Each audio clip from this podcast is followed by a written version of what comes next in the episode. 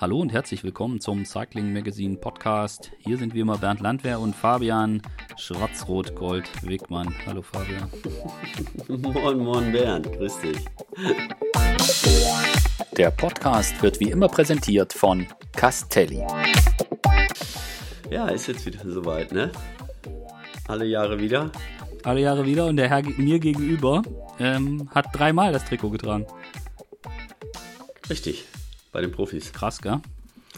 Einmal sogar bei, bei der U23. Oh, das hätte. Aber das zählt ja im großen Sport nicht. Ja, das, auch, ich finde schon, aber ich wollte es jetzt nur nicht. Äh, ich, ich wollte es jetzt eigentlich nicht unterschlagen, aber ich fand jetzt dreimal bei den Profis deutscher Meister werden, ist schon, ist schon viel. Ja, war schon. Äh, Gilbert nennt mich heute noch, äh, wenn er mich sieht, immer nur Meister. Echt? das ist sein einzig deutsches Wort, was er kann. Moin Meister. Echt? Das kann er. Ja, geil. Ja, ne, es war dir aber war dir immer wichtig. Ja, ja, äh, absolut. Es war immer, ähm, ja, war ich immer topfit, äh, immer motiviert. Ich habe äh, grundsätzlich ja Rundkurse auch immer geliebt, also auch, auch Weltmeisterschaften, ne, die sind ja auch immer auf Rundkursen. Das war immer mein Ding, da konnte man äh, ja schön mit Auge fahren auch. Ähm, da wusste man genau, wo man vorne fahren, wann man vorne fahren muss, wann man sich ausruhen kann, äh, in welcher Kurve man nach vorne rollt, ohne viel äh, Körner zu lassen oder sowas. Und ähm, das hat mir immer richtig viel Spaß gemacht. Mhm. Und deswegen, äh, ja, die DM auch. Also ich ja dreimal gewonnen, ich weiß gar nicht. Vierter, dritter, zweimal dritter, glaube ich. Vierter war ich auf jeden Fall. Also fast immer unter den Top Ten. War immer, ähm, ja, war äh, immer, immer schön hoch motiviert, war immer kurz vor der Tour. Da ist man sowieso, wenn man dann fährt oder auch, auch wenn man nicht fährt, aber sich darauf vorbereitet, äh, äh ist man natürlich auch in Topform. Mhm. Und äh, ich finde diese Konstellationen auch immer ganz schön, weil man ist ja nie als komplettes Team da. Also ich habe es ja mal mit einer kompletten Mannschaft gewonnen, aber auch als Einzelfahrer. Ähm, und da gibt man natürlich auch andere, äh, ganz andere Taktiken immer ein. Mhm. Ne? Also man kann, wenn jetzt so ein Team, was man so vergleichen kann, irgendwie damals Geroldsteiner, jetzt Borans Grohe, die mit, weiß ich nicht, 12, 15 Mann am Start stehen könnten. Ja. ja. dann kann man natürlich so ein Rennen, dann erwartet natürlich auch, erwarten alle, dass man ähm, das Rennen auch kontrolliert und das muss man dann auch machen. Mhm. Äh, wenn ich jetzt als Einzelstarter da stehe, muss ich halt total pokern. Ne? Da kann ich nicht hinterherfahren. Da muss ich einfach gucken, welche Gruppe geht, wie schätze ich das alles ein. Ähm, ähm, muss ich da mit oder nicht? Und ähm, ja, mhm. muss ich das selbst selbst hinlegen, aber man kann äh, mal ein, zwei, drei Löcher zufahren, aber dann ist auch irgendwann, irgendwann vorbei. Ne? Sonst hat man keine Kraft mehr fürs Finale, da hast du keine Chance mehr zu gewinnen. Also da musst du viel mehr pokern. Mhm. Und das finde ich immer bei diesen, äh, ja, bei den deutschen Meisterschaften ganz cool. Und dann gibt es natürlich auch diese so dann Kooperationen unter den Profis. Es gibt ja auch ja, viele Einzelfahrer, mhm. sag ich mal, ne? die dann irgendwie äh, ja, der eine fährt hier in Italien, der fährt in Spanien und äh, dann, wenn die die deutsche Meisterschaft fahren, sind sie alle alleine. Aber sie wissen auch, ganz alleine äh, wird es dann auch wieder schwer. Und die sagen, ja komm, wir gucken mal, ähm, lass uns doch bis zu dem und dem Zeitpunkt ähm, einigermaßen zusammenfahren, ähm, damit wir überhaupt beide noch eine Chance haben. Mhm. Und äh, klar, hinterher geht es dann hart auf hart dann im Finale. Dann wird auch wieder gegeneinander gefahren. Aber das ist, äh, das sind diese kleinen oder diese Unterschiede. Ähm, es ist wesentlich unberechenbarer, so eine deutsche Meisterschaft, als so ein normales Rennen, sag ich mal, wo äh, jetzt jedes Team mit sieben oder acht Mann am Start steht. Mhm, mh. Ja, 2007, deine erste deutsche Meisterschaft, damals in Wiesbaden, das weiß ich noch, das war noch so dieses Geroldsteiner gegen Telekom, so ein bisschen. Ähm, Habe ja. ich auch noch sehr gut in Erinnerung. Also du gewinnst damals vor äh, Patrick Sinkewitz. Ich glaube, der genau. ist unterdessen aus, den, so aus der Ergebnisliste es. gestrichen, wenn ich das richtig weiß. Das kann durchaus sein, ja. Wäre richtig. Aber kann, da kann ich mich zum Beispiel noch sehr gut. Ach, da weiß ich gar nicht, ob du die Geschichte kennst. Und zwar, äh, ich stand damals im, im Ziel und äh, habe auch gefilmt. Und du bist quasi, du bist mhm. quasi genau vor mir angehalten, mehr oder weniger, und bist da Betreuer und was weiß ich nicht noch wem um den Hals gefallen und bist völlig ausgeflippt. Mhm. Und dein, Manage, dein Manager ja. damals hat mich dann am Ende des Jahres gebeten, äh, ob er das Videomaterial haben kann. Ich Aha. weiß gar nicht, ob du das, ob du das nee. wusstest. Ja, ja, der, der, der, Christian Baumer hat mich damals, hat mich damals angerufen, der wusste das, hatte das irgendwie gesehen, keine Ahnung, bei, ob das bei Radsport News damals online ging oder so und hatte das gesehen, hat mich gefragt, du Bernd, kannst du mal, äh, wir wollen da gerne in, irgendwie ein Dankeschön an Sponsoren und was weiß ich nicht immer und ob ich nicht und so weiter. Und dann äh, habe ich, hab ich gesagt, ja klar, hier. Äh, und dann das Zeug noch rausgesucht und habe dann dieses Video ähm, dem Christian gegeben. Und glaube, glaub, er hat, hat mich mal mal zum Essen ausgeführt. Ja. Ich weiß gar nicht, ich habe das selber nicht, da muss ich mal gucken. Echt? Hast du nicht? Also ich habe es mit Sicherheit noch irgendwo, damals noch auf Kassette. Ja, das ist Das liegt irgendwo um den Dachboden rum, aber also das, aber das müsste, das müsste Christian eigentlich haben. Oder ihr müsstet das eigentlich. Haben. Ansonsten äh, ist kein, kann ich das auch mal, wenn ich, ja. spätestens wenn ich mal ganz groß entrümple, kann ich es mal raussuchen. Aber ansonsten muss ich ganz ehrlich sagen, habe ich so, das ist so das, was bei mir so am meisten übrig geblieben ist. Weil ansonsten habe ich, glaube ich, dieses, auch dieses Jahr 2007 so versucht zu löschen. aus, ja. aus ja. meinem Kopf, weil. Ja, für mich war das natürlich damals ein, eine Riesennummer. Ein, ein Riesending ja. auch irgendwie. Und äh, das war ja, wir sind nach, ich glaube, nach ich glaube, in der ersten Runde schon. Vielleicht war es die zweite. Ich, ich weiß noch ganz genau. Ähm, Jens Vogt war auch dabei und äh, sind den Berg da hochgefahren und oben schreit er auf einmal Yippie, jetzt geht's los und attackiert. Und dann dachte ich, ach du Scheiße, wenn der losfährt, äh, auch wenn es noch äh, 180 Kilometer sind, den darfst du gar nicht wegfahren lassen. Dann bin ich direkt hinterher und dann äh, ja, hat sich direkt in der ersten Runde ähm, Gruppe, ich glaube 20, 22 Mann waren wir und dann war es wieder pari pari, so wie das immer bei den Deutschen dann war. Äh, drei oder damals dann drei äh, Geroldsteiner, drei von T-Mobile. Und ähm, ja, dann hatten wir natürlich auch, äh, genau, immer pari pari, wurden wir immer ähm, haben attackiert und dann wurde immer einer weniger und hinterher waren wir beiden noch über und ich weiß ja, Patrick, der war auch ein ganzes Stück stärker am Berg. Also ähm, da hatte ich im Grunde genommen keine Chance. wenn der richtig durchgezogen hätte, ähm, hätte mich auch abgehängt. Ähm, aber ich war natürlich, oder ja, ich bin recht sprintstark und explosiv. Und jedes Mal, wenn er am Berg angetreten hat, bin ich direkt drüber gegangen. Ich habe direkt alles gegeben und bin einfach neben ihm gefahren und habe ihm so die, direkt einfach die äh, Motivation genommen. Wäre der einfach weitergefahren, stumpf weitergefahren, hätte der mich abgehängt, hätte ich keine Chance gehabt. Aber so hat er immer jedes Mal wieder aufgehört zu treten. Ich konnte wieder ein bisschen durchatmen und dann sind wir da Intervalle hochgefahren, was mir halt lag. Ja, und als wir dann oben waren und es nur noch so, so ein Falls Flat war, oder dann auch in der Abfahrt, da wusste ich ganz genau, den, den habe ich so im Sack. Mhm. Ähm, da kann ich auch, äh, kann ich jederzeit antreten. Und so war es dann auch, als wir dann oben waren, hat er mich fahren lassen. Wir hatten glaube, anderthalb Minuten Vorsprung, eine Minute. Und dann bin ich die letzten zehn von vorne gefahren, aber so mit einem humanen Tempo. So, ja, dass ich mich nicht auspower, aber dass, ne, dass, dass noch Geschwindigkeit drauf hast, hatten. Und ähm, ja, er lag nur hinten drauf und dann im Sprint wusste ich gar nicht, der hat nicht angetreten. Ich habe lange genug gewartet und ich wusste, in einem ganz kurzen, knackigen Sprint äh, kann ich ihn dann schlagen und danach hat ihn, glaube ich, auch 20 Meter geschlagen. Also der war dann kein, mhm äh, gar keine Herausforderung mehr. Aber das war auch so ein, so ein taktisches Spiel und das waren so Dinge, die, ja, die jedes Mal immer gefreut haben, so bei deutschen Meisterschaften. Ja. Wenn, wenn sowas auch aufgegangen ist, wenn du genau wusstest, okay, du musst das jetzt, du musst dir das so hinlegen oder den Fahrer so hinlegen, ähm, dass er glaubt, dass du stärker mhm. bist oder genauso stark ja. bist. Siehst du, das, ja. Ich, ich weiß da quasi nichts mehr von. Ich weiß nur, das war irgendwie das, wo dann an dem Wochenende kam irgendwie dieses, diese Jaksche Geschichte, glaube ich, im Spiegel und dann war ja irgendwie eine Woche später die Tour, die startete ja in London damals und da gab es irgendwie Angst vor Anschlägen und dann, ich habe ja damals noch die Start- und auch Zielinterviews für die ARD gemacht und dann war dann, nachdem mhm. Jaksche dann da vor Ort war und auf dem Presenter der ARD, haben dann die Fahrer keine ARD-Interviews mehr gegeben, also hauptsächlich Telekom-Fahrer und dann gab es ja noch die, die Sinkewitz-Geschichte, also ich habe das, das ist alles so, da, da verschwimmen die Sachen irgendwie in so einem, in so einem Brei. Dafür habe ich die, deinen Sieg bei der Deutschen Meisterschaft 2012, den habe ich noch sehr gut in Erinnerung. Äh, in Grimma damals. Das weiß, das, das Grimma, weiß ich ja. noch sehr, das weiß ich noch sehr, sehr gut. Das war ein, ein richtig, ein richtig, ein richtig schöner Kurs und ein richtig schönes Rennen. Mhm. Und äh, ja. Da kann ich mich noch sehr gut dran erinnern. Da gibt es allerdings auch eine Geschichte, die, äh, die, die irgendwie ist bei deutschen Meisterschaften ist irgendwie nicht so geil. Da ist nämlich jemand im Presszentrum auf mein äh, neu gekauftes MacBook draufgetreten und das Glas ist gebrochen. Auf den Rucksack draufgetreten. Ja, wie, wie auch immer das. Achso, ich wollte gerade sagen, wie ist er denn auf den, auf den Tisch gestiegen? Nee, der, ist, der stand äh, quasi am Schreibtisch oder was. Und da muss irgendwie jemand, ich weiß es nicht, ich habe es nicht gesehen. Es ist halt nur jemand draufgetreten, der Fußabdruck war zu sehen und ja, MacBook war gebrochen.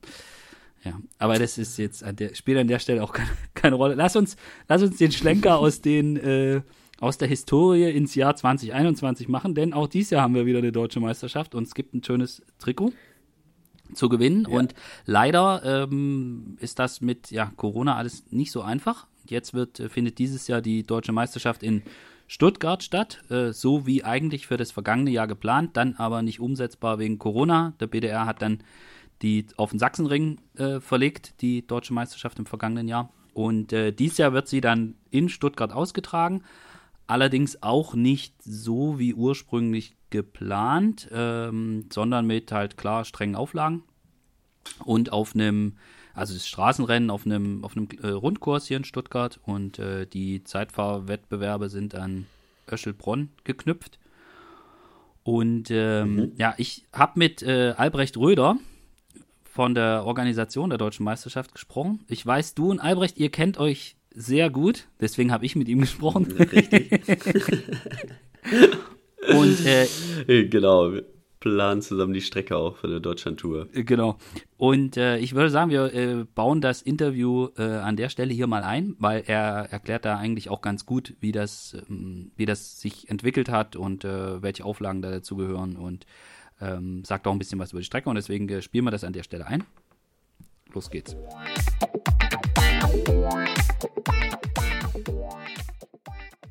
Albrecht Röder mit einem Jahr Verspätung äh, steht jetzt unmittelbar die DM bevor. Wie ist das jetzt bei euch? Anspannung, Vorfreude, Stress pur? Wie ist so die Gemütslage im Moment? Genau in der Reihenfolge. Ja, ähm, ja wir arbeiten jetzt wirklich lange an dem Projekt und jetzt hat sich ja vor rund sechs Wochen nochmal alles gedreht, dass wir eben äh, komplett nochmal neue Strecken äh, uns aussuchen mussten, auch Start- und Zielorte sich nochmal geändert haben. Und das hat dann auch den Stress verursacht. Aber über allem stand auch jetzt vor sechs Wochen die Freude, dass wir tatsächlich die Meisterschaft machen können und dass wir ein Radrennen hier in Stuttgart haben und dass wir uns da richtig reinhängen. Äh, ich stelle mir das sehr schwierig vor, wenn man in einer Situation planen muss, wo man nicht genau weiß, womit und wie man planen kann. Und äh, auch das Thema, die Strecken, die ja lange vorher schon geplant waren, mit den Kommunen gesprochen, mit den Bürgermeistern, soll ja nicht nur Stuttgart, sondern auch Region sein. Äh, und dann halt irgendwie, ja, jetzt müssen wir irgendwie nochmal komplett umplanen. Äh, wo, wo ist da das größte Problem im Detail, wenn man dann so umplanen muss? Ja, es ist ja meistens so, dass wir oder auch in dem Fall so, dass wir von der großen Planung reduziert haben auf eine kleine Planung. Das ist meist einfacher als andersrum. Das heißt, die großen Strecken, äh, 80, 100 Kilometer Strecken in äh, und um Stuttgart, die lassen wir jetzt in der Schublade und verwenden sie zu großen Teilen für das Pretzel Race im September. Ähm, und die DM hat jetzt eben einen neuen Rundkurs bekommen und der ist überschaubar lang. Von daher war das dann relativ schnell auch ähm, mit allen möglichen Behörden oder so viele Behörden sind es dann in dem Fall nicht mehr und auch äh, nur zwei Kommunen oder drei Kommunen, das ging dann schon. Wurde es dadurch auch zeitlich in der Organisation sehr komprimiert, dadurch, dass man lange warten musste, wie sich die Infektionszahlen dann entwickeln? Ja, genau. Also da ist jetzt eher so eine andere Schwierigkeit entstanden, dass ja jetzt aktuell auch schon wieder Öffnungsschritte und Lockerungen sind. Wir aber vor sechs Wochen schon das Hygienekonzept abgeben mussten zum damaligen Stand und das eben um einiges schärfer ist, als das es vielleicht jetzt wäre. Wir aber nur dieses Konzept vor sechs Wochen genehmigt bekommen haben und jetzt auch nicht eine neue Genehmigung nochmal einreichen können. Dafür ist die Zeit dann nicht da. Also solche Vorläufe, die machen es dann schwierig, ja, ähm, wo, wo, sich vielleicht Außenstehende fragen, ja, warum ist das jetzt so verschärft oder wo wir dann halt sagen, ja, es liegt daran, dass wir nur ein genehmigtes Konzept haben und das mussten wir vor sechs Wochen einreichen. Da ist die Dynamik, jetzt gerade Corona-bedingt, äh, ja schon, schon schwierig. Also der Unterschied ja auch jetzt zu sowas wie in Sachsenring, wo man quasi absperren kann. Das haben wir ja hier nicht. Ähm, wie war das? Haben die, die, die Stadt Stuttgart oder auch die anderen Städte und Gemeinden, haben die da gesagt, nee, kommt, äh, wir finden das gut, äh, wir beobachten die Lage, macht mal weiter? Oder war dann auch mal so der Punkt erreicht, wo es dann hieß, Albrecht, jetzt äh, lass uns mal, lass uns mal einen Punkt machen und wir telefonieren im halben Jahr nochmal. Ja, nee, ganz so äh, funktioniert der Austausch dann nicht. Also ist eigentlich so, dass wir als Veranstalter ein Konzept vorlegen müssen und wir uns das ausdenken und dann die Behörde sagt, ja, können wir genehmigen oder nicht. Also man darf sich das nicht so vorstellen, zumal wir auch drei, also was das Hygienekonzept betrifft, drei verschiedene Genehmigungsbehörden haben, weil zwei Landkreise und die Landeshauptstadt Stuttgart. Und ähm, also ist es dann eben so, dass man äh, was vorlegt und die alle drauf gucken und dann ihre Anmerkungen zurückschicken oder halt sagen, genehmigungsfähig oder nicht. Und auch das ist ziemlich spannend, weil man äh, drei, vier Wochen dann gar nichts weiß. Und trotzdem erstellen wir das Konzept natürlich nach geltenden Corona-Verordnungen und, und, und. Also man macht sich ja da sehr, sehr viel Gedanken. Ähm, allein das Hygienekonzept hat 40 Seiten ähm, und ja, das muss dann aber bei der Behörde jemand prüfen, jemand lesen und da ist man dann aber nicht im Austausch in der Richtung, dass er, ach, mach's mal lieber so, dann können wir es genehmigen oder mach's mal lieber anders, dann ist es einfacher. Nee, also es wird dann eben Ja oder Nein gesagt. Und das ist so ein bisschen echt schwierig, aber nicht nur für uns, sondern auch für alle Kulturschaffenden, denke ich, und so weiter. Und deshalb kann man da auch nicht so ganz flexibel halt sein, zu sagen, naja, jetzt hat sich die Lage wieder geändert, jetzt machen wir es halt dann doch wieder anders. Mhm. Und hast du oder habt ihr jetzt die, sich um die Organisation kümmern. Wart ihr mal an einem Punkt, wo ihr gesagt habt, ey, ich, ich gebe auf, ich habe jetzt hier das achte Konzept geschrieben und dann kommt immer zurück, äh, nein? Oder, oder war das, stand das außer Frage, war immer klar, nee, also wenn es eine Möglichkeit gibt, dann wir schöpfen alles aus. Ja, also das schon. Also für uns schon klar, gab es schon im Hinterkopf irgend so einen so Punkt, wo wir sagen, dann müssen wir es auch absagen. Mhm. Ähm, weil immer wieder verschieben geht dann irgendwann auch nicht mehr. Aber wir, oder da muss ich sagen, die Landeshauptstadt Stuttgart und auch der Verband Region Stuttgart waren da sehr positiv und haben immer gesagt, ähm, wenn es eine Möglichkeit gibt, dann führen wir es auch durch und wir unterstützen euch da bei der Durchführung und äh, das ist eine gelebte Partnerschaft, die wirklich dann gut ist und einem auch den, den Rücken dann frei mhm. hält, dass man es wirklich äh, ja, nicht zu dem Punkt kommt und sagt, oh, jetzt habe ich ja keine Lust mehr. Mhm. mhm. Ja, ist ja schön, dass es das gibt ähm, dieses Jahr mit hier in Stuttgart. Und jetzt lass uns mal über die Strecken sprechen. Ja. Äh, also äh, Zeitfahren in Öschelbronn, äh, kein so ganz einfacher Parcours mit 300 Höhenmetern, glaube ich. Ich hoffe, ich sage ja. nichts Falsches. Nee, äh, vielleicht, vielleicht kannst du das mal kurz beschreiben von der Charakteristik. Ja. Ja, ich bin ihn selbst gefahren, das wollte ich dann schon auch ah, mal okay. machen. Also eine Richtzeit von mir gibt es, die äh, sage ich jetzt aber nicht. okay. ähm, ja, also 30,5 Kilometer, mhm. eine Runde. Ähm, man fährt ein paar Streckenabschläge äh, beidseitig, also raus und rein. Ähm, ja, wie es da halt ist, im ähm, Heckengäu rauf und runter und auch windanfällig. Ähm, es geht los am Radstadion äh, in Öschelbronn, Geufelden, Öschelbronn. Und ähm, gleich nach einem Kilometer geht es ja so ein bisschen eklig hoch und äh, steht wahrscheinlich auch Wind drauf. Also da kann man sich schon ziemlich einen wegholen und dann ja, wird es eigentlich nie ganz flach. Mhm. Ähm, es ist kein so ein Drückerzeitfahren, wo man ja, am Anfang mal die Uhr stellt und am Ende guckt, ob man es durchgehalten hat. Also mhm ich glaube, taktisch fahren ist ja beim Zeitfahren auch immer schwierig, aber zumindest darf man, glaube ich, am Anfang nicht überpacen, äh, weil hinten raus wird es dann so gefühlt etwas leichter. Ja? Da geht es dann gefühlt auch ein bisschen mehr bergab und ähm, da sollte man schon noch, äh, da, da kann man ziemlich äh, Zeit reinholen noch. Und es waren alle die gleiche Strecke?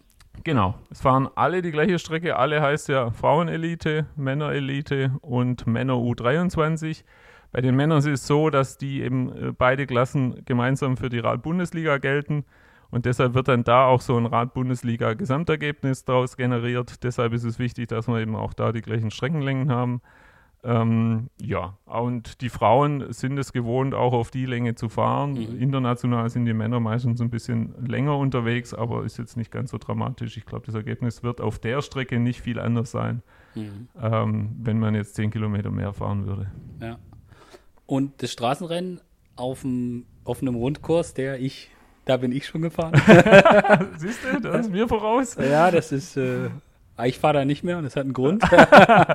also es ist eine, du, du kennst die, die Länge und du kannst es Ja. besser sagen, aber es Ja. ist eine ziemlich eklige Runde. Sag ich. Ja, ja, wie auch immer. Also wir starten ja erstmal in Filderstadt und fahren dann Neutralisiert, so genau. neutralisiert und dann so rund 10 Kilometer bis zu der ersten Zieldurchfahrt und dann fahren wir eben auf einem 7,1 Kilometer Rundkurs. Und ich habe wirklich mehrfach mein äh, GPS-Gerät kontrolliert, weil ich dachte, das stimmt doch was mit den Höhenmetern nicht. Man sieht die Höhenmeter jetzt so beim Durchfahren einfach nicht. Mhm. Aber du hast gerade angesprochen, bist selbst schon gefahren. Da gibt es eine längere Steigung, ähm, die ist schon sichtbar und die tut dann auch weh. Aber danach, nach der Kuppe, äh, geht es noch irgendwie optisch flach dahin. Das sind aber nochmal 60 Höhenmeter. Ich weiß nicht, wie die da zustande kommen, ähm, aber die sind da und dann ist der Belag da auch noch so ein bisschen rauer. Also das ist so die letzten zwei, drei Kilometer vor dem Ziel auch, das ist äh, belastend. Ja, also Und, und am Ende geht es natürlich über die Rundenanzahl, ja? also auch was die Gesamthöhenmeter betrifft. Die Frauen fahren 14 Runden, die Männer 25 Runden und pro Runde haben wir 122 Höhenmeter. Ähm, das summiert sich bei den Männern dann über 3000 Höhenmeter. Ja, also kein Sprinterkurs auf jeden Fall. Und das ist, also runter ist richtig schnell, breite Straße, Ja. wunderbar. Ja, Und hoch zu ist halt unten dann hin beim Sportplatz da im Birkach äh, geht es dann, dann ein Stückchen das steil, Stück steil und dann ekelt sich das halt so Genau. ganz ekelhaft bis hoch Genau. zum quasi Fernsehturm, genau. bis zur Walder hoch. Also eine, eine echt schwierige Strecke. Gab es schon so Resonanz von, von Fahrer, Fahrerinnen, die hier aus der Region sind, die sich das angeguckt haben? Ja, unser Botschafter Janik Ste- Steimler ist ja schon gefahren. Da gibt es ja auch einen Regio-TV-Beitrag drüber. Und der ist schon eher begeistert, weil er eben äh, ja auch solche Strecken eher Mhm. liebt. Ähm, ja, das ist gu- gut zu fahren, denke ich. Und äh, auch die großen Teams äh, haben ja ihre Meldung angekündigt. Auch Bora Hans Grohe hat äh, zunächst mal jetzt alle äh, deutschen Fahrer gemeldet und das würden sie nicht tun, wenn sie dem einen oder anderen keine Chance da ausrechnen. Äh, also von daher bin, bin ich auch zuversichtlich, dass das ja, spannend wird und ähm, für ja, die KT-Fahrer, glaube ich, schon auch schwierig wird. Also es, ich kann mir jetzt im Moment nicht vorstellen, dass da ein Zufallssieger ähm, äh, dabei rauskommt. Aber man weiß es nicht, ja. Ja, ich würde, würde ich mich aber anschließen. äh, ein wichtiger Punkt ist ja der, das, was schade war in den letzten Jahren, eigentlich immer, dass die deutsche Meisterschaft, wenn man nicht selber da war, hat man relativ wenig mitbekommen von der DM. Und äh, ich weiß, ihr habt große Anstrengungen unternommen, dass alle, die nicht in Stuttgart sein können, weil es können ja auch leider nicht mit Massen, Zuschauermassen, äh, das geht natürlich nicht, aber ihr habt große Un- Anstrengungen unternommen, dass man das Rennen live verfolgen kann.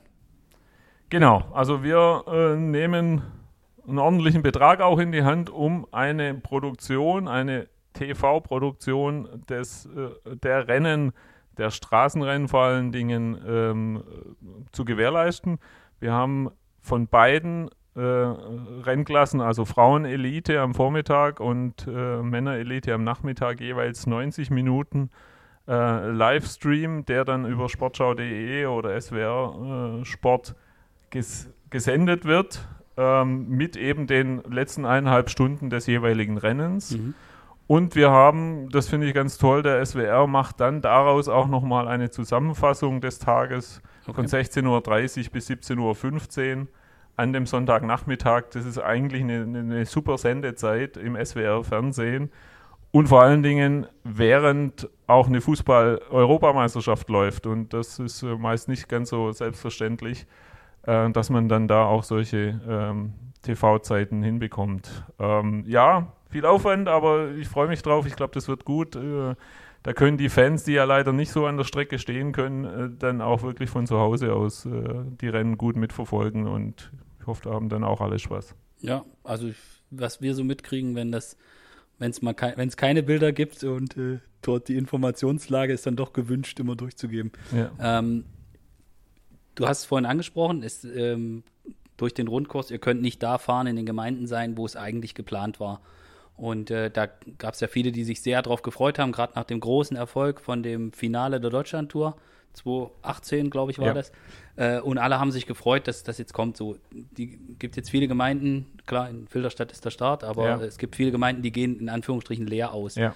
Äh, du hast es vorhin angesprochen, ihr versucht das dann so ein bisschen mit dem, mit dem Jedermann-Event, mit dem Brezel Race aufzufangen. Ist das auch so ein Punkt, wo, wo ihr dann hofft, dass die, dass es so ein, ja, ich will jetzt nicht sagen, einen Ausgleich zu schaffen, weil alles an einem Tag wäre sicher schöner gewesen, aber ich könnte mir vorstellen, dass dann vielleicht auch die Sponsoren oder die, die Gemeinden dann sagen, ja, äh, das ist jetzt leider so getrennt und der Termin der deutschen Meisterschaft vor der Tour de France, der ist halt gesetzt, aber es stört uns eigentlich auch gar nicht, wenn, das, wenn die Jedermann-Veranstaltung ein bisschen später ist im Jahr, weil gerade was so Auflagen und so weiter vor Ort betrifft, ist es dann vielleicht entspannter als jetzt im Juni.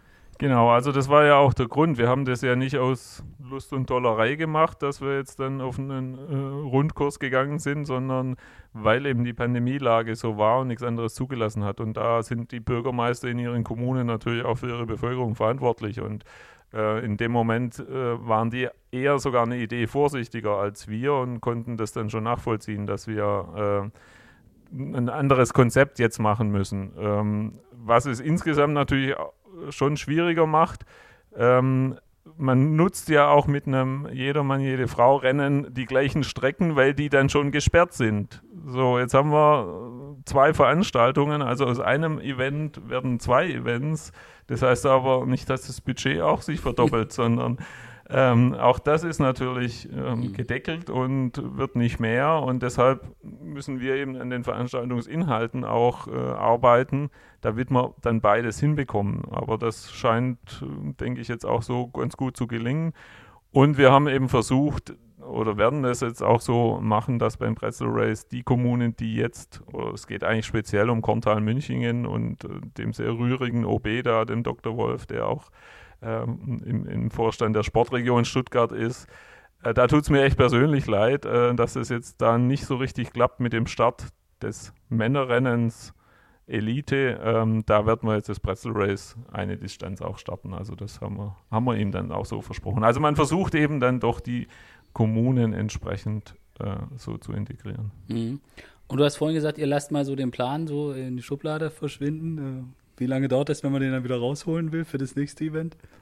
Ähm, ja, ja, ich, also der, der Plan, oder es war eigentlich so gemeint, die Verkehrszeichenpläne und die Pläne der Strecken und die Streckengenehmigungen, der bleibt nur bis September. Ne? Da, ja, okay. da nutzen wir, äh, ich denke jetzt mal zu 90 Prozent genau die, die Strecken, dann, die wir schon mhm. vorgeplant haben, auch für das Pretzel Race. Und ja, 20 22 kommt die Deutschlandtour wieder nach Stuttgart. Das ist ja auch schon fixiert mit dem Finale.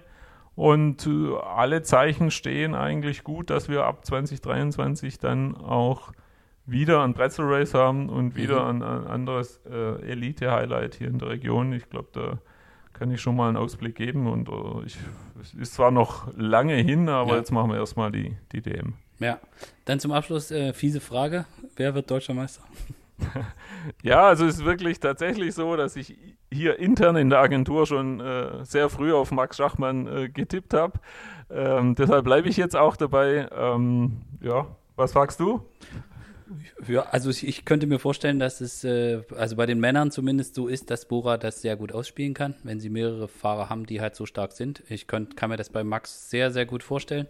Er mochte, glaube ich, auch das Trikot sehr, sehr genau, gerne. Genau, das, das, ist bei mir auch so hängen geblieben. Ja. Ja, äh, muss man aber natürlich immer auch noch gucken, wie ist das mit den Mannschaften, wen schickt man zur Tour de France. Ja. Möchte man gerne, dass das Meistertrikot bei der Tour de France. Also da gibt es, glaube ich, auch, also ich glaube jetzt nicht, oder ich weiß es nicht, kann auch sein, dass wir wieder Bora 1, 2, 3 erleben. Ähm, ja, und bei den Frauen tue ich mich ehrlich gesagt ein bisschen schwer mit dem, mit dem Tippen. Äh, ja, da glaube ich auch aufgrund der Schwere, dass die Liane Lippert wirklich eine gute Chance ja. hat, auch ähm, ja, so um die üblichen Verdächtigen auch ein bisschen zu ärgern. Ähm, ja, also von daher Vieles es möglich. ist immer, genau, es ja eher offen äh, aufgrund der Mannschaftsstärke bei den World Tour Teams. Jetzt bei den Männern ist für die natürlich einfacher und auf so einem Kurs erst recht. Die können da mit ihrer äh, ja, Stärke dann sicherlich auch ein Rennen diktieren, was bei den Frauen ja oftmals nicht ganz so gelingt. Äh, gelingt genau. Albrecht, vielen Dank und äh, toi toi toi. Sehr gerne. Und wir sehen uns zur DM. Ja, ciao. Prima, bis dann.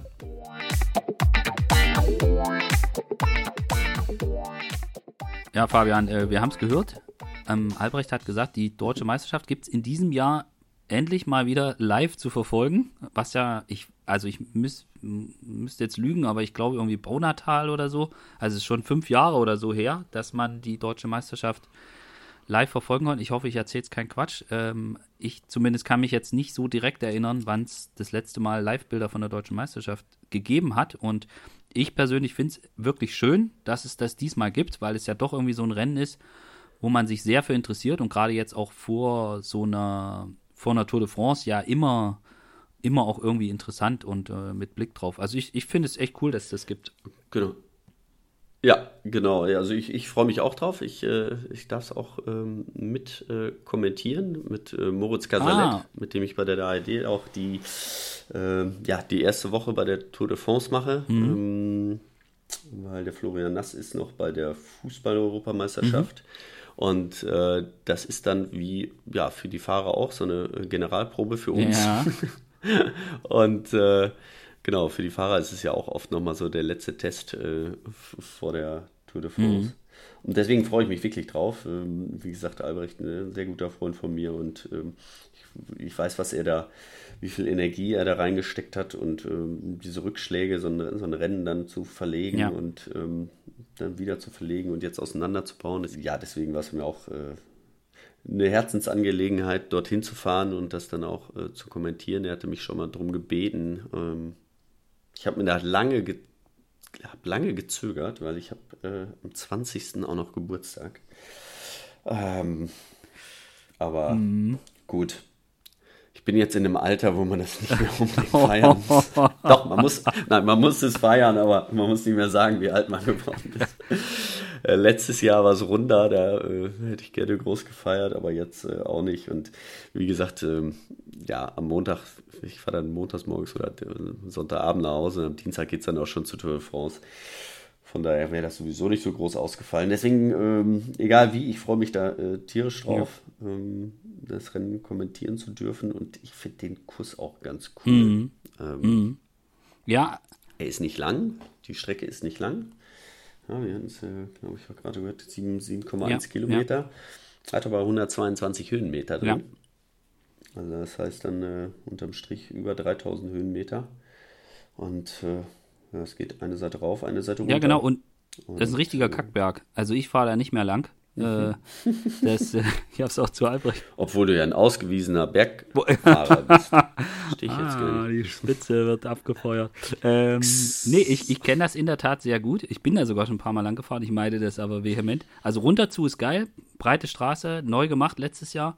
Äh, kannst du richtig, richtig rollen lassen. Also mittreten, aber bis, bin sogar ich, also gut, ich bin bergab ja eh schnell, aber das macht wirklich Spaß darunter. und dann geht es aber unten rechts weg und dann so ein erst im unteren Teil echt steil und ekelhaft. Und du bist auch, äh, also du kommst quasi aus der Abfahrt und dann geht's rechts und zack, wieder rechts und dann geht's, äh, geht's hoch. Erst zieht sich so und dann ist, ist kurz auch richtig steil. Und dann, wenn du eigentlich oben bist, bist du aber nicht oben. Sondern das ekelt sich dann noch so echt unangenehm. So eine schmale Straße, gerade Weg bis hoch quasi zurück Richtung Fernsehturm. Und mhm. das ist dann nur der letzte Kilometer ist dann mehr. Ja, genau. Also oben ist es dann, ist es dann flach und dann geht es rechts weg, quasi auf die Zielgerade, äh, die da oben an der, wo auch das Eissportzentrum ist und die vom von den Kickers das, das, äh, das Stadion und so, quasi, da ist so ein großer Sportkomplex. Ich weiß gar nicht, ich glaube, mhm. ich glaube, ihr wart dort oben im Hotel bei der WM 2007, genau. kann das sein? Ja. Genau, als sie in Stuttgart genau, war. Da ist quasi, da ist quasi Start und Ziel. Also Start und Ziel ist es ja. nicht, weil sie starten ja in Filderstadt okay. und fahren neutralisiert auf die Runde. Aber dort oben ist dann Ziel. So ist, so ist, so ist richtig. Also Start und Ziel der Zielrunde, genau. wenn man so will. Genau, das ist es. Also es ist nicht nur die Ziel- oder die 25 Runden, sondern äh, es gehen noch, wie viel sind das? 13 Kilometer Ja, oder ja. was? Mhm. Ähm, von Filderstadt, äh, ja. Filderstadt. Finde ich auch schön gelöst. Also auch die, die Orte mit einzubeziehen, was man ursprünglich geplant hatte. Also Albrecht hat das ja, hat das ja im, im Interview ein bisschen angeschnitten. Ich finde es auch schön, wie er dann so ganz, so ganz ruhig und abgeklärt so sagt, ja, das ist äh, so und so haben wir das gelöst und das machen wir so und das ist schön und ja, und das ist viel Arbeit, wenn man weiß, wie, er, was er da für, für Bretter zu bohren hatte. Und Arbeit ja, genau, dann musste ich, musste ich mehrfach schmunzeln, wie, wie, wie, wie trocken er das darüber bringt. Aber äh, finde ich auch eine schöne Lösung, dass sie jetzt auch dann versuchen, die Orte, die jetzt bei der deutschen Meisterschaft leider wegen Corona keine Rolle spielen können, dass man die dann stärker beim Brezel Race mit, mit integriert. Äh, das, da geben sie echt große Mühe und so. Ich finde das auch cool mit dem Start da in Filderstadt, dass man das so macht und dann neutralisiert rüberfährt, äh, ist eigentlich, eigentlich auch eine ganz gute Lösung. Und ja, also dieser, Ja. die, diesen Kurs sollte man nicht unterschätzen. Also das sieht zwar jetzt auf den ersten Blick nicht so übel aus, aber gerade das untere Stück, ich weiß nicht, es sind glaube ich 400 Meter mit über 10 Prozent und dann in Summe sind es irgendwie, keine Ahnung, äh, ist glaube ich ein Kilometer der untere Teil mit, weiß nicht, 8 oder 9 Prozent. Und dann oben, das ekelt sich halt dann so weiter, was ich ja überhaupt gar nicht leiden kann.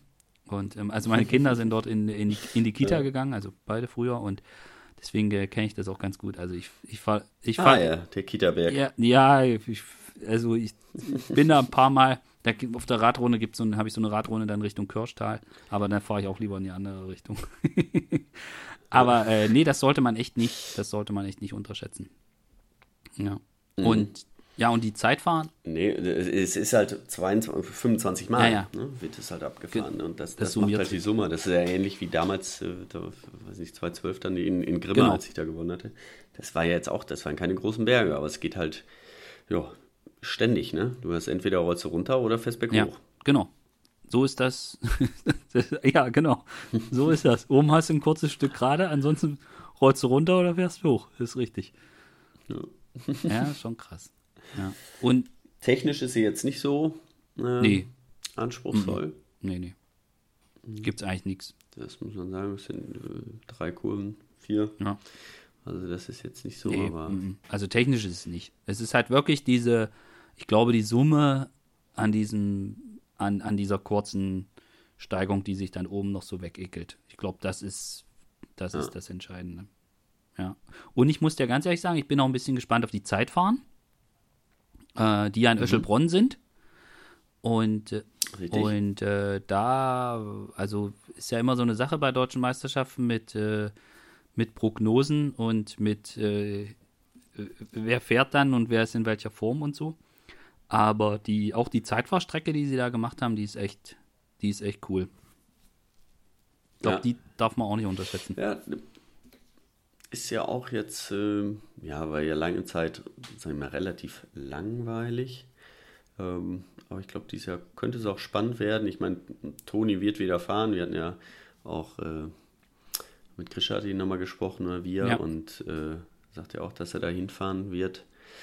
Ähm, ja, wenn er sich da richtig vorbereitet hat, normal sagt man, äh, dass er schafft, aber ich bin mir nicht ganz so sicher. Also da gibt es ja schon den einen oder anderen, ähm, dem da Paroli mittlerweile bieten kann. Mhm.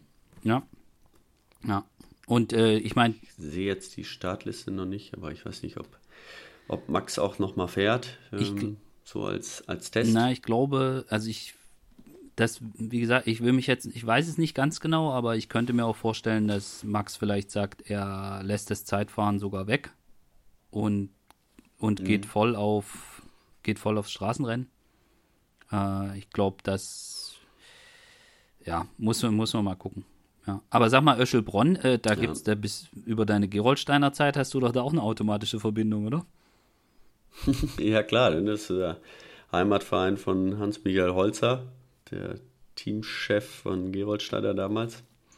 Ähm, ich war aber nie auf der Bahn. Äh, die habe ich mir nie angeguckt. Ja, ich hab's, äh, das ist so, irgendwie habe ich um die Bahn immer einen großen Bogen gemacht.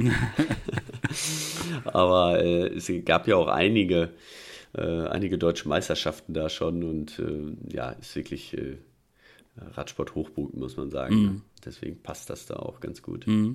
Ja, apropos passt ganz gut. An der Stelle ähm, kann ich, können wir noch ein, noch ein Gespräch äh, einspielen, was ich mit äh, Franziska Brause geführt habe, die ja auf der Bahn zu Hause ist. Wird ja auch bei Olympia starten. Und für die ist die deutsche Meisterschaft äh, ein echtes Heimspiel. Weil sie nicht nur, nicht nur mhm. hier aus der Gegend von Stuttgart äh, stammt, sondern äh, auch beim Verein in Öschelbronn ähm, genau. Äh, lange Mitglied war, beziehungsweise noch ist, wie sie jetzt in dem Gespräch verraten wird. Äh, das passt gerade ganz gut. Deswegen äh, spielen wir das an der Stelle jetzt einfach mal ein, würde ich sagen. Jo. Franziska Brause, jetzt kann ich dich auch hier im, im On begrüßen. Ich sage Hallo Franzi. Hi. Ähm, viele kennen dich als exzellente Bahnfahrerin, mehrfache WM-Medaillengewinnerin, äh, Olympiakader. Dass wir jetzt hier miteinander reden, hat aber ausnahmsweise nichts mit der Bahn zu tun. Nee, obwohl, das stimmt auch nicht. Äh, hat schon was mit der Bahn zu tun, aber den Schlenker mache ich gleich noch. Ähm, du bist ja, einen Steinwurf von Stuttgart entfernt äh, geboren und warst nicht nur bei den Sechs-Tage-Rennen, wenn ich das richtig weiß, als Kind, äh, sondern du hast auch zu Öschelbronn, und da sind wir wieder bei der Bahn, äh, eine besondere Verbindung. Und ähm, deswegen ist die deutsche Meisterschaft für dich so eine Art Heimspiel. Empfindest du das so? Ja, doch, kann man so sagen. Also so eine Straßendeutsche Meisterschaft, die und auch Zeitfahren, die nicht so weit weg sind, hat man ja nicht so oft. Deswegen würde ich das schon als Heimspiel bezeichnen, ja für Öschelbronn ist das ein, eine, riesen, eine Riesennummer. Die hatten letztes Jahr, glaube ich, 100 Jahre Vereinsmitgliedschaft, glaube ich, haben sie gefeiert. Äh, du bist so, ich weiß nicht, ob du noch Mitglied bist im Verein, aber du hast auf jeden Fall viele Jahre äh, in Öschelbronn verbracht, sportlich. Äh, kann, vielleicht kannst du uns beschreiben, was das für, ob das wirklich eine Riesensache dort ist für Öschelbronn? Genau, also ich war zuerst in Betzingen lang im Verein und dann habe ich zu Öschelbronn gewechselt und bin da auch jetzt äh, Vereinsmitglied geblieben, obwohl ich jetzt ja quasi mein Profiteam habe und nicht mehr so viel mit dem Verein zu tun habe, aber ich bin dort geblieben und trainiere auch gerne weiterhin auf der Bahn dort. Ähm, doch, das ist auf jeden Fall eine Ehre und eine, eine große Sache für den Verein, so eine Meisterschaft auszurichten. Auch wenn wir quasi eher so ein bisschen der bahnspezifische Verein sind, aber das ist auf jeden Fall eine tolle Sache. Und äh, das, die Zeitfahren werden dort sein. Äh, du kennst die Strecke? Vielleicht kannst du sie uns ein bisschen beschreiben. Äh, ja, ich bin die Strecke schon abgefahren tatsächlich, weil man muss es ja auch nutzen, wenn man in der Nähe ist, dass man die Streckenkenntnisse hat. Ähm, ja, es ist nicht so der, der typische Zeitfahrkurs, wie man ihn vielleicht sonst kennt, wo man eine gerade Strecke rausfährt, umdreht und eine gerade Strecke wieder zurückfährt. Ähm, es sind relativ viele Höhenmeter, also es geht viel hoch und runter, rechts, links.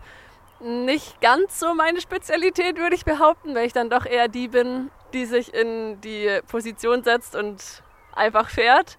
Man muss relativ viel Rhythmuswechsel hat man dabei und ja, es ist, ja, wie gesagt, es ist nicht ganz mein Ding vielleicht, aber es ist auf jeden Fall eine anspruchsvolle Strecke und man findet auf jeden Fall eine gute Meisterin, einen guten Meister.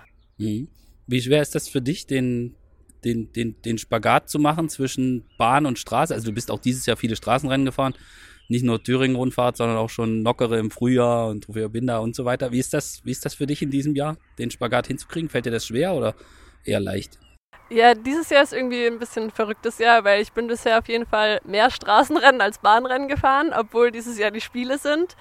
Ähm, aber also es klappt eigentlich ganz gut. Also mein Team steht da auch voll hinter mir und unterstützt mich da voll bei meiner Bahngeschichte und gibt mir die Möglichkeit, mich mit den Straßenrennen so vorzubereiten für die Bahnrennen. Und ja, das klappt eigentlich ganz gut. Dieses Jahr ist es, keine Ahnung, entspannt irgendwie, weil ich hauptsächlich Straßenrennen gefahren bin. Aber es klappt. Mhm. Und wie nimmst du dann das Zeitfahren? Also die DM, äh, sagst du, ja, hier mein Heimrennen, ich gebe einfach Vollgas? Oder sagst du, nee, das ist, auch, das ist auch sportlich für mich ein ganz guter Test? Wie siehst du das? Ja, sowohl als auch. Also ich werde natürlich Vollgas fahren, weil ich glaube, im Straßenrennen ist es noch weniger mein Kurs als im Zeitfahren. Ähm, aber ich, also ich werde auf jeden Fall alles geben und dann werden wir schauen, was dabei rauskommt. Aber es ist natürlich auch ein super Test, relativ kurz vor den Spielen, wo man steht, wie viel Watt man jetzt über diese 30 Kilometer fahren kann, wo man vielleicht noch ein bisschen arbeiten muss. Mhm. Du hast Straßenrennen angesprochen. Ähm, bei den Männern ist das so ein bisschen, die letzten Jahre haben wir das gesehen, haben wir so diese Bora-Mannschaft, die dann da so bestimmt mehr oder weniger, wer, wer deutscher Meister wird. So hatte man das zumindest äh, lange im Gefühl, bis es dann auch mal eine Überraschung gab im letzten Jahr. Ähm, wie ist das bei euch Frauen? Gibt es da auch so eine, so eine Dominanz einer Mannschaft oder ist das ein bisschen offener? Wie würdest du das einschätzen? Ähm, ja, ist auf jeden Fall offener als bei den Männern, würde ich behaupten. Ähm, ja, aber wir sind, also wir als Ceratizid WNT-Team sind vier Fahrerinnen, vier deutsche Fahrerinnen und sind damit das größte UCI-Team am Start quasi. Dadurch stehen wir schon auch ein bisschen unter Druck und haben natürlich auch die letzten zwei Jahre ja Lisa als Gewinnerin gehabt, was wir natürlich auch dieses Jahr wiederholen wollen.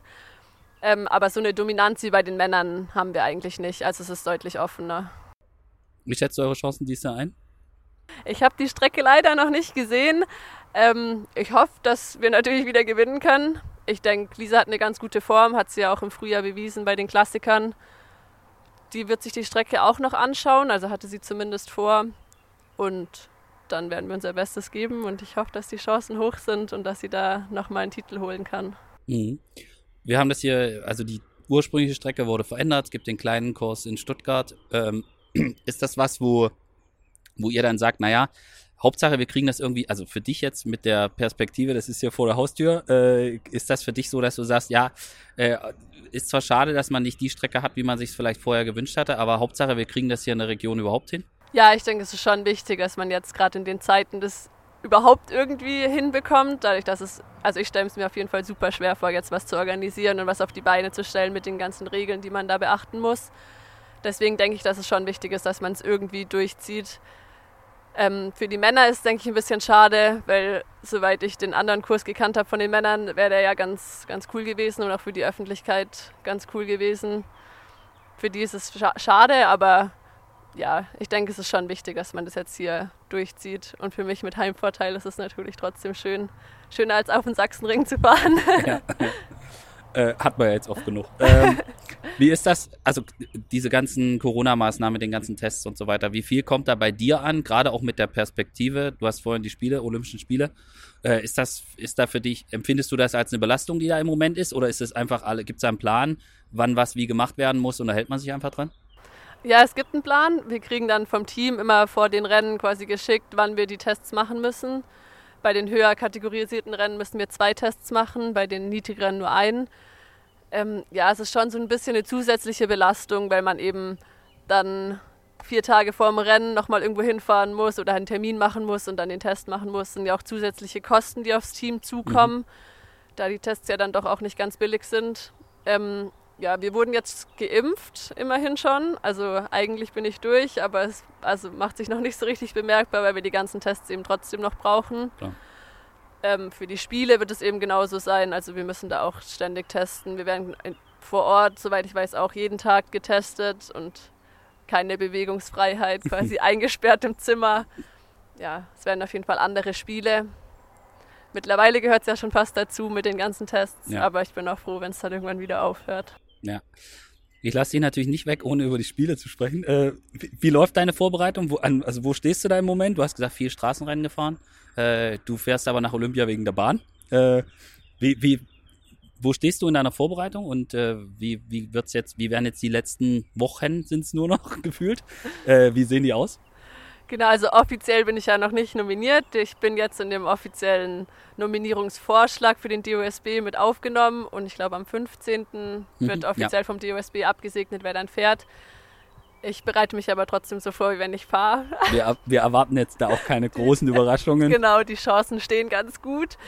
Mm, ja, ich habe jetzt relativ viel eben mich die Straßenrennen vorbereitet. Gerade die Thüringen-Rundfahrt war da ein super wichtiger Baustein für mich, dass ich die auch zu Ende gefahren bin wenn auch fast jeden Tag im Gruppetto, aber ähm, ja, wir sind, also ich habe relativ viel Krafttraining gemacht, bevor jetzt die ganzen Straßenrennen gekommen sind. Die Straßenrennen habe ich dann so ein bisschen rausgebracht aus dem Krafttraining. Ähm, wir haben jetzt aber auch nochmal äh, Vorbereitung auf der Bahn in Frankfurt-Oder, wo wir dann nochmal zusammenkommen. Wir hatten auch vor einem Monat oder so, waren wir auch schon mal zusammen in Frankfurt und haben nochmal trainiert jetzt die nächsten Wochen werden auch nochmal intensiv, was Rennen und so angeht, gerade mit der deutschen Meisterschaft eben noch mit drin. Und dann ist ja auch schon gar nicht mehr so lang tatsächlich. Ja. Spürst du so eine Art, kommt da langsam so eine Vorfreude oder ist es einfach noch weit weg, weil du eh mit diesem Training und dem Ziel äh, die ganze Zeit umgehen musst? Sowohl als auch. Also manchmal denke ich mir so, oh Gott, so nur noch, keine Ahnung, 50 Tage oder was mhm. es jetzt sind.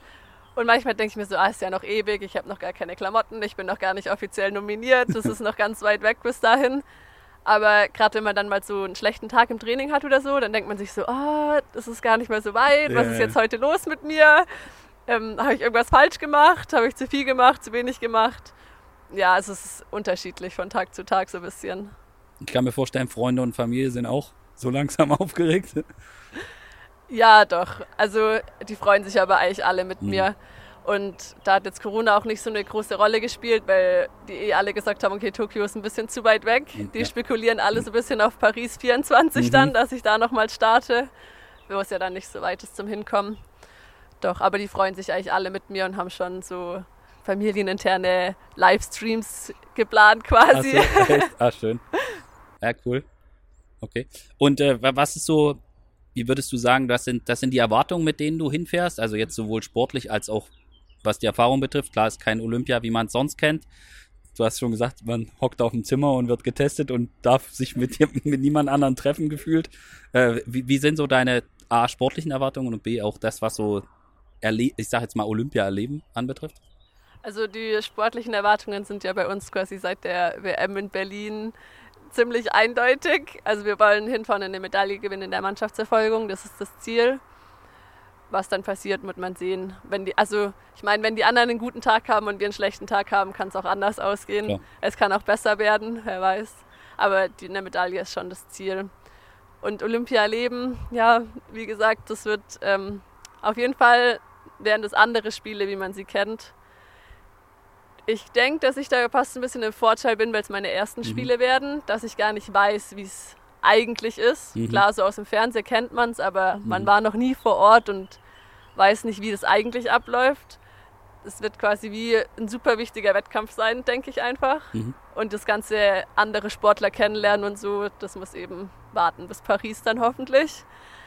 Ja, also erleben, ja, Spiele erleben werden es wahrscheinlich nicht so richtig, aber es wird trotzdem bestimmt eine gute Erfahrung. Es wird toll gewesen sein, das mal mitzumachen. Auf jeden Fall haben, kommen nicht so viele in den Genuss bei Olympia. Aber jetzt ist erstmal Deutsche Meisterschaft. Ähm, ja, wir freuen uns drauf, wir wünschen dir viel Erfolg und äh, ich sage danke fürs Gespräch. Dankeschön, gerne.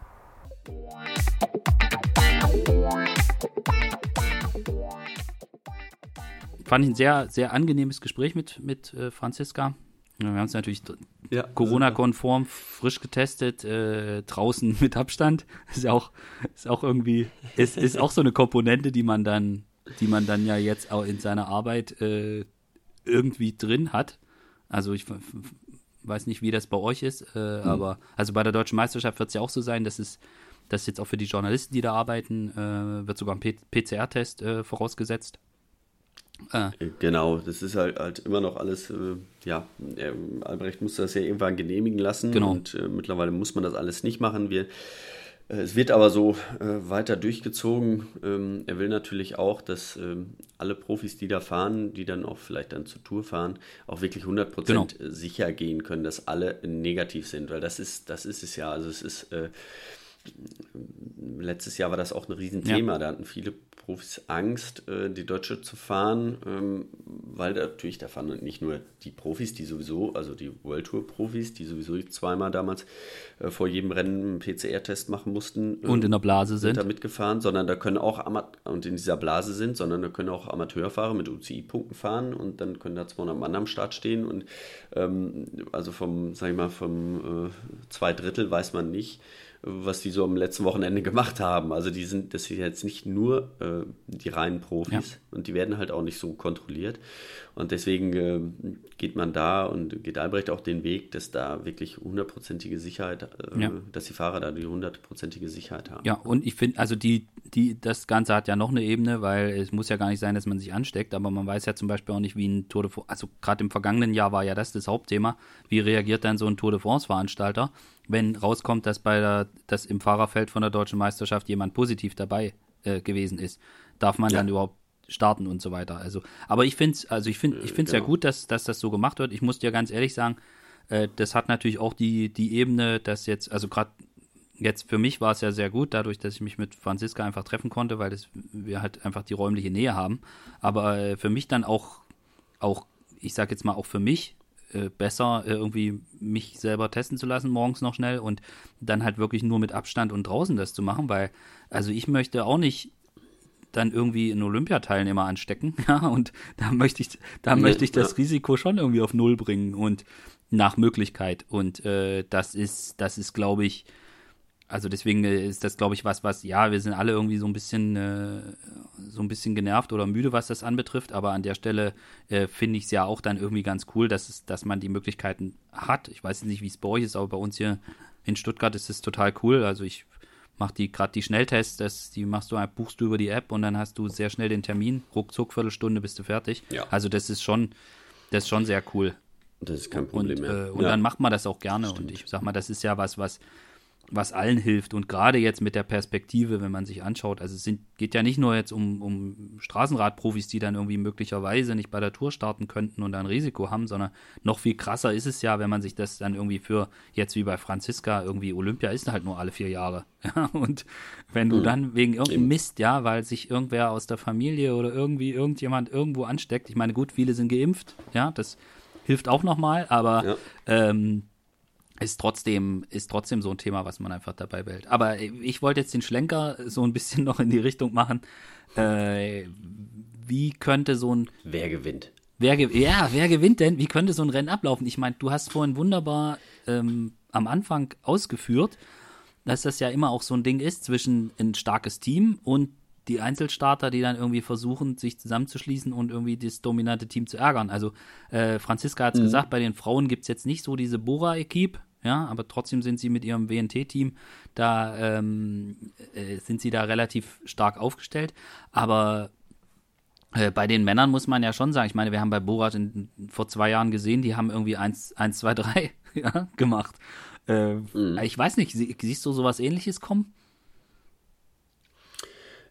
Das, ich ich habe die Startliste, die ist ja noch nicht, noch nicht fix. Gibt es auch noch nicht. Wie viele fahren? Natürlich, wenn du, wenn du eben, wenn du, wenn du da als, äh, als Teamer, wenn, wenn, wenn Borans Grohe ähm, mit allen Deutschen, die sie haben, am Start stehen, haben sie natürlich eine absolute Übermacht und dann äh, können die das so kontrollieren, ähm, ja, dass es ganz schwer wird, äh, den da Paroli zu bieten. Mhm. Ne? Ähm, weil so schwer ist der Kurs dann wieder nicht. Also ist jetzt nicht so ein steiler Berg drin, dass man äh, ja, die da so in Bedrohung äh, bringen kann. Die können alle guten Berg ja. hochfahren. Ähm, aber es, ist, es kommt darauf an, wie, wie angriffslustig die, die einzelnen oder die Einzelfahrer sind oder diese, die Teams, die mit weniger mhm. äh, Fahrern dran sind. Und äh, ähm, also es, ich kann mir da auch vorstellen, dass, dass am Anfang eine große Gruppe gibt, die dann durchfährt, wo alle jemanden drin sitzen haben und dann ist es gut. Es kann auch sein, dass äh, Bora das lange kontrolliert oder auch, äh, ich meine, es sind ja nicht nur Bohrer am Start, sondern wir haben ja auch die, die Conti-Teams, ja. ähm, die wirklich, äh, ja, mit Sicherheit auch eine Chance da haben in so einem, äh, ähm, bei, bei, auf dem Rund, Rundkurs, weil die sind oft äh, startermäßig auch überlegen. Mhm. Die können sich, können auch ihren Kapitän da schon. Ähm, ja, aber wie gesagt, also es man muss das Rennen gut lesen können und es, es kristallisiert sich äh, meistens sehr schnell heraus, wie wer welche Taktik fährt.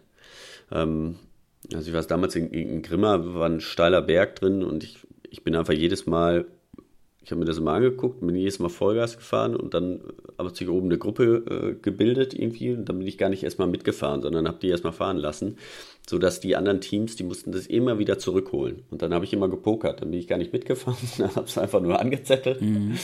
und habe mich dann hinten reingesetzt und äh, ja, dann irgendwann äh, hat sich das ausgedünnt und dann waren die Helfer weg und dann waren nur noch die Kapitäne hinterher, äh, eins gegen eins. Und dann war es natürlich, äh, ja, dann kommt man wieder äh, auf Augenhöhe. Ne? Und ähm, das müssen die Einzelstarter dann halt äh, auch probieren. Also ich weiß, äh, John wird mit Sicherheit ja fahren. Ähm, der ist noch nicht deutscher Meister geworden. Er hat, äh, ich glaube, Roger wird auch fahren. Ne? Da hat er auf jeden Fall nochmal jemanden an seiner Seite. Ähm, er ist natürlich jemand, der, der durchaus auf einen Sprint äh, warten kann. Ähm, jetzt vielleicht nicht auf einen äh, Pascal sollte er, wenn, wenn er dann fährt, mhm. äh, sollte er nicht, nicht mitnehmen, aber ähm, äh, ja. Der, er, er, muss auch gucken, das ist, er braucht ein schweres Rennen, mit Sicherheit, mhm. ne? John. Das glaube ich. Das, äh, aber er muss sich auch nicht zu sehr aus dem Fenster lehnen. Er kann sich schon auf seinen Sprint ja. dann verlassen. Ja. ja, ich bin, ich könnte mir vorstellen, dass vielleicht so ein ähnliches Ding wird wie damals, wo Burgi in Chemnitz gewinnt. Da sind die auch diesen einen Berg mhm. immer Vollgas hochgehackt. Also das gab es ja keine, keine, keine Live-Bilder, deswegen ähm, musste man sich das hinterher so zusammenpuzzeln, aber ich habe mich quasi, weiß nicht, zwei Drittel der Zeit an diesen Berg gestellt. Deswegen konnte ich das immer ganz gut sehen. Aber die sind halt da einfach immer Vollgas hochgehackt, diesen Berg, und dann gab es immer, so hat sich das automatisch auch ausgedünnt, das Feld. Und ähm, mhm. irgendwann war es dann so, dass dann, dass man dann quasi eine Gruppenkonstellation, also für Bora eine Gruppenkonstellation hatte, äh, wie man es gerne haben wollte. Und äh, dann wird es natürlich auch für jemanden, also wenn dann John zwei Bora-Jungs an seinem Hinterrad hat, dann wird es natürlich auch schwer, ja, äh, wenn dann einer vom Bora genau. vorne weg ist. Aber ähm, das kein, damals war übrigens der stärkste Fahrer im Feld, war Emanuel Buchmann bei der DM damals in, in Chemnitz. Ja. Aber nee, also ich, ich, ich schätze mal schon, dass er ist ja auch einer der stärksten der Welt. Stimmt auch wieder. Äh, also ich, ich, kann mir, ich kann mir gut vorstellen, dass, dass Bora da sich einen, wirklich einen, einen Plan zurechtlegt, wie sie das Ding fahren wollen und ihre, ihre Stärke, die sie haben, da versuchen auszuspielen. Mal klar, das ist logisch, das wollen sie alle.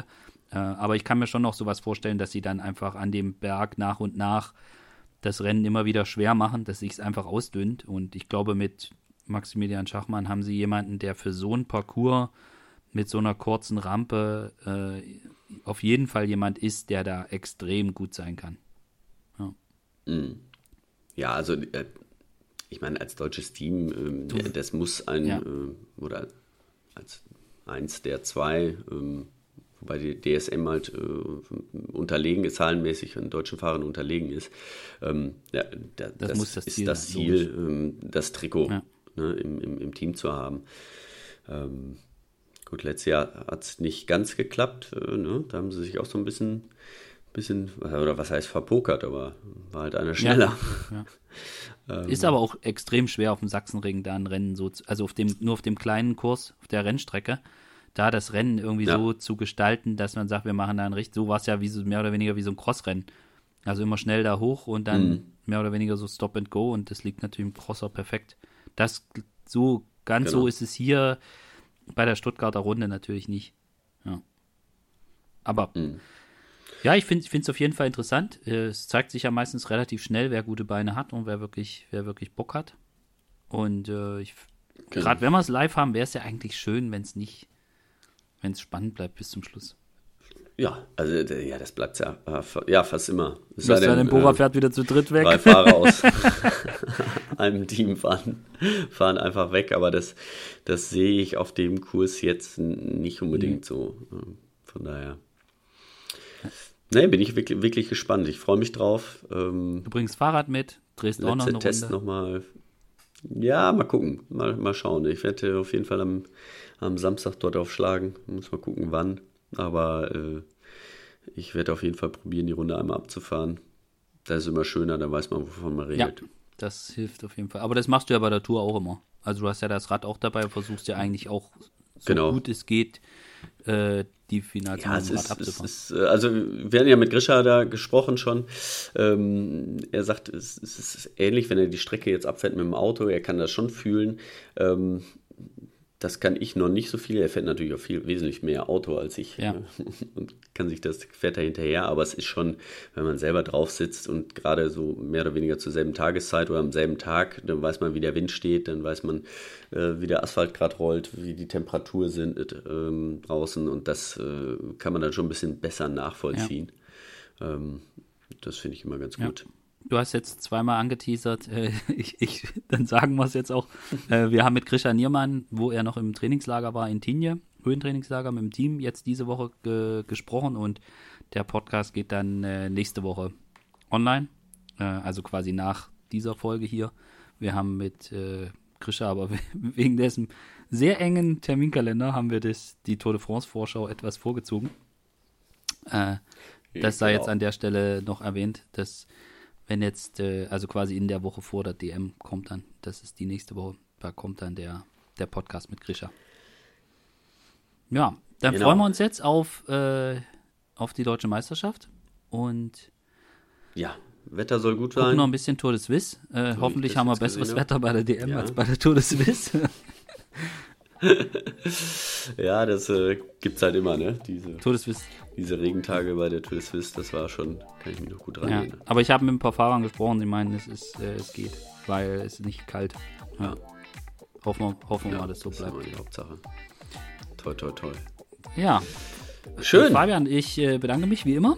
Und ähm, ja, dann äh, Ich mich auch. äh, freuen wir uns auf die, auf die nächsten Radsporttage. So ist es. Und Sehen uns in Stuttgart. Dann sehen wir uns das nächste Mal auf jeden Fall in Stuttgart. Zur DM, wie immer. also, schönen Alles Tag. klar. Danke Bis fürs dann. Zuhören. Vielen Ciao. Dank fürs Zuhören. Ne? Ciao. Ciao.